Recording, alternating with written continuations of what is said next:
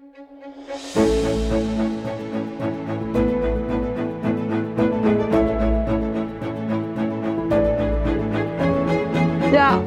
jetzt möchte ich dich ganz herzlich willkommen heißen zum zweiten Podcast. Diesmal habe ich hier in der Reithalle Chaplin neben mir stehen.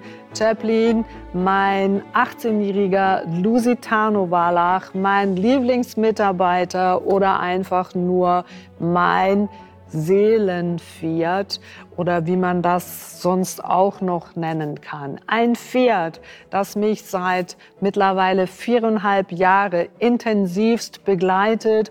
Ein Pferd, dem ich ganz, ganz dankbar bin, was er mir alles in diesen viereinhalb Jahren schon mitgegeben hat im Rahmen von meiner persönlichen Entwicklung, von meinem Leadership-Dasein. Und ja, ich heute noch ähm, jeden Tag von ihm lernen darf, wenn er mich mit rümpfender Nase begrüßt und ich weiß, ich habe meine Aufgabe nicht gemacht und bin in einem energetisch noch in einem letzten Coaching hängen geblieben und er dann so naserümpfend einen Schritt zurückgeht und sagt so, buh, was bringst denn du da für eine Energie mit? Bitte lege die ab und komme als Katrin René auf mich zu. Das sind so kleine, feine Achtsamkeiten und genau um diesen Podcast soll es auch gehen. Es geht um die Thema Klarheit. Pferde, die sind immer und zu jeder Sekunde absolut klar.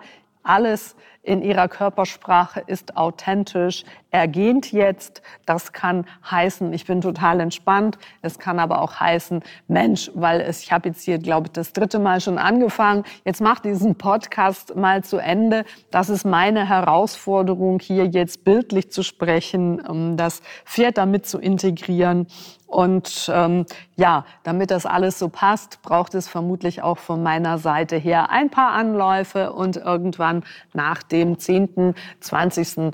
Podcast übers Video ist auch das für mich nicht mehr so eine Hexerei. Aber du siehst, auch Trainer und Coaches entwickeln sich, haben so ihre persönliche Herausforderungen dabei und haben damit auch ihre Ängste.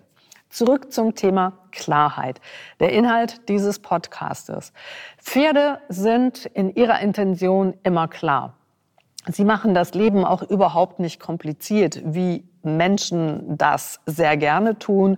Und vermutlich gehört das einfach dazu, dass wir das Leben so gestalten, wie ganz viele es gestalten, mit viel Drama, mit viel Abenteuer, weil wir ja genau hier auf dieser Erde sind, um das zu erleben.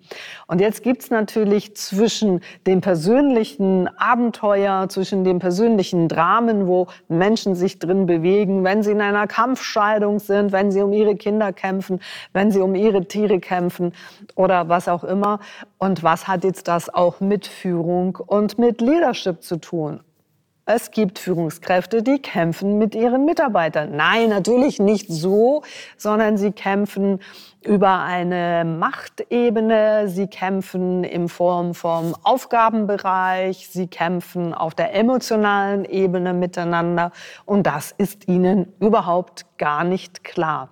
Die Klarheit kommt, wenn Sie in Ihrem Coaching hier in einem großen ähm, Redefluss und äh, für mich schon eine große Anstrengung überhaupt noch zu verstehen, wenn man von einem Thema zum anderen knüpft. Und meine Aufgabe ist es hier, Klarheit reinzubringen, so wie Pferde dir Klarheit reinbringen, indem es darum geht, was möchtest du mir denn jetzt gerade erzählen, beziehungsweise was ist denn die Intention, dass du mir dieses Beispiel erzählst? Aha, das ist eine gute Frage, sagen dann noch viele. Hm, warum erzähle ich dir das? Ja, weil es mich gerade beschäftigt. Und dann geht dieser Redefluss weiter. Meine Aufgabe wieder unterbrechen und sagen, um was geht es denn jetzt hier? Ah, das hat mich verletzt. Okay, das ist eine erste Klarheit. Damit kannst du arbeiten.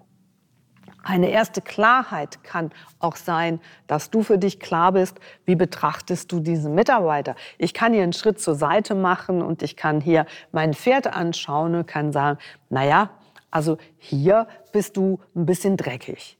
Also ganz optimal gedresst, bist jetzt du hier nicht für die Videoaufnahmen. Oder ich kann etwas Positives sehen und ich kann dankbar sein und sagen, hey, schön, darf ich hier mit dir stehen? Darf, bist du hier einfach so ruhig bei mir oder andere Dinge, die ich sage, du hast so schöne, liebevolle Augen. Wo in deiner Klarheit ist der Fokus? Bei dir selbst, wenn du in den Spiegel schaust.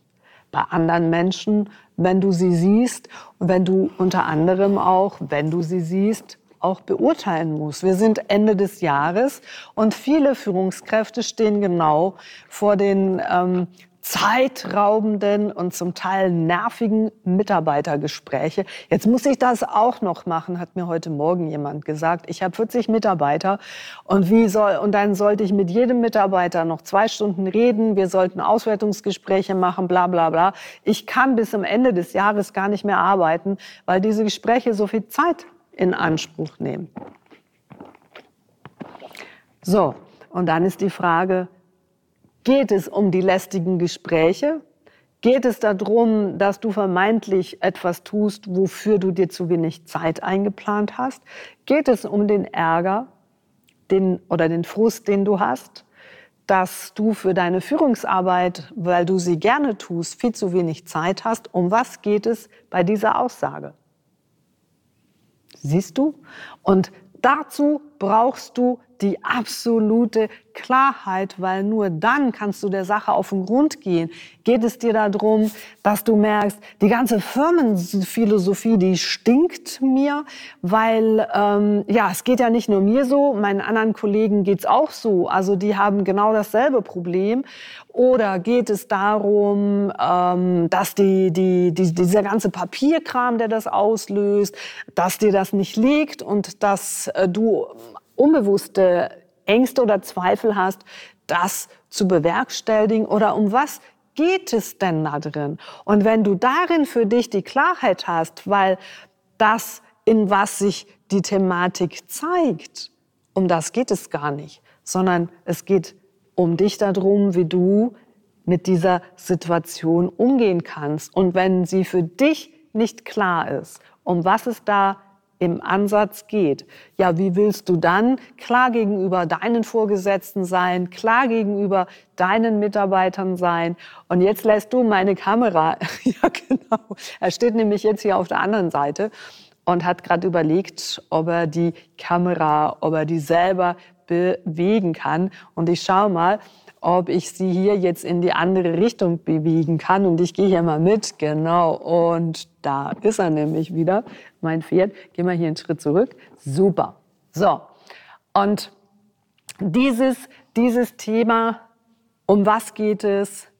Wie betrachte ich es? Lohnt sich und es lohnt sich auch darüber mal mit einem Kollegen zu sprechen. Es lohnt sich mal, sich wirklich der Gedanke zu machen, okay, ähm, warum bin ich in dieser Situation und wo ist im Grunde genommen meine Unklarheit da drin, dass ich in dieser Situation eine gewisse Unzufriedenheit feststelle.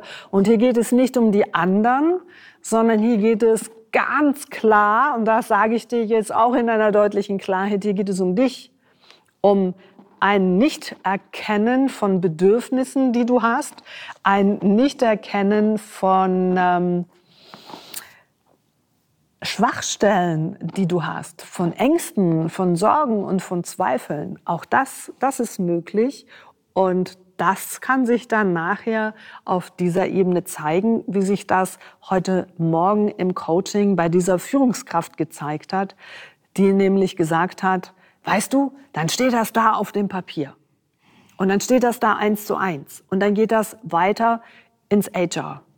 Und dann weiß ich nicht, was die daraus machen. Und dann weiß ich auch nicht, ob das richtig ist. Und das da drin war seine größte Angst. Das konnten wir zusammen bearbeiten und dann war die Thematik gar nicht mehr so schlimm, dass er sagt, okay, Sie geben mir ja den Bogen vor, ich fülle den Bogen entsprechend aus. Schlussendlich ist es ein Blatt Papier, das irgendwo in irgendeinem Dossier landet. Ich bin direkt im Kontakt mit meinen Mitarbeitern und ich tue dabei das Beste, was ich tun kann und mehr kann ich nicht tun. Mit diesen Erkenntnissen, also nicht nur hier, sondern auch hier, das war dann schon noch etwas emotionale Arbeit, das Arbeiten mit den eigenen Ängsten, die ähm, da drin, die nicht nur zu diesem Thema, sondern auch Zusammenhänge noch mit anderen Themen hatten. Und als das aufgelöst war, konnte er schon mal aus einer anderen Blickwinkel die Dinge klarer betrachten.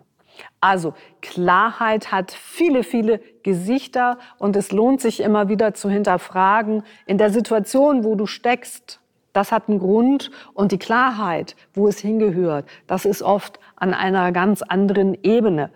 Und wenn du dafür die Klarheit bekommst, dann ist das hier, da wo du gerade drin steckst, gar nicht mehr so schwierig. Mach dir darüber mal Gedanken. Wir sehen uns wieder in einer Woche zu einem anderen Thema. Ich wünsche dir ganz gute Klarheit in der nächsten Woche. Chaplin und ich, wir sind zu unserem Thema Klarheit, weil er braucht ähm, oder fordert das von mir immer und immer und immer wieder. Klar sein für den Moment, in dem Moment, wo ich bei ihm bin, einfach voll und ganz bei ihm zu sein und nicht noch, oh, das muss ich noch erledigen, oh, das habe ich vergessen, oh, ich glaube, das Mail habe ich auch nicht beantwortet. Auch das ist eine Klarheit, dieses vermeintliche im Hier und Jetzt sein.